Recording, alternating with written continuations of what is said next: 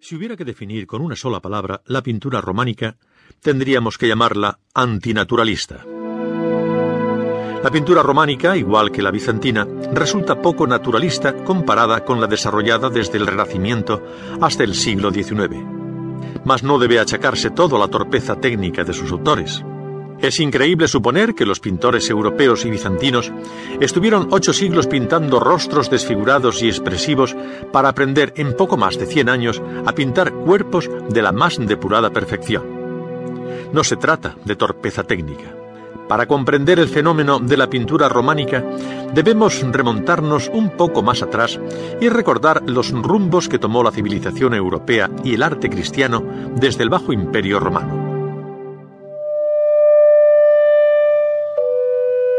Preocupado por la vida de ultratumba, el hombre se olvida por completo de los demás valores materiales y solo atiende a aquellas cosas que interesan al espíritu. Se produce un arte hierático, similar en su génesis al egipcio faraónico.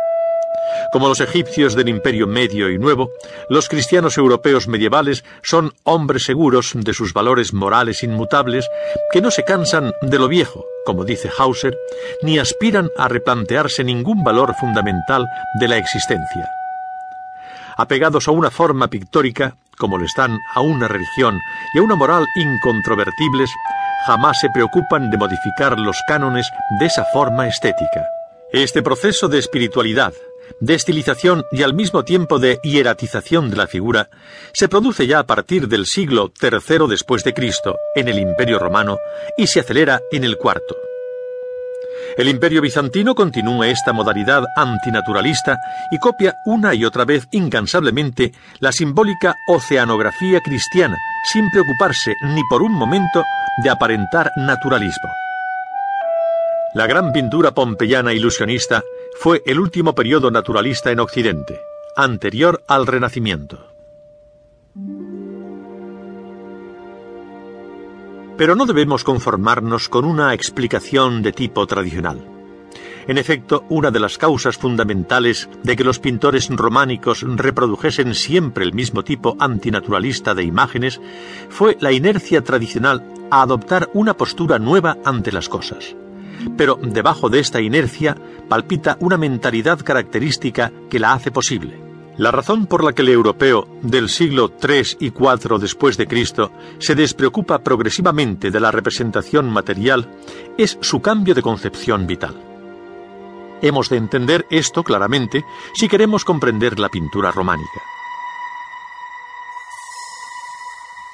El hombre clásico, griego y romano, había vivido una existencia referida a los valores físico y materiales.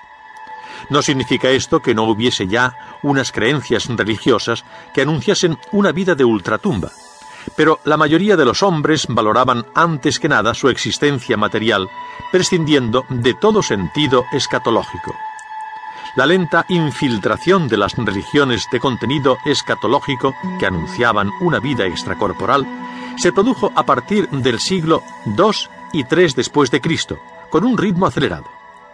Este mismo proceso había ocurrido en el ciclo histórico egipcio y le había conducido a parecidas consecuencias. Cuando el hombre se siente decepcionado ante la existencia mundana y pone su ideal en un mundo de ultratumba, la civilización entera transmuta sus valores esenciales, se cambia de piel, por decirlo así, y vuelca su atención en unas representaciones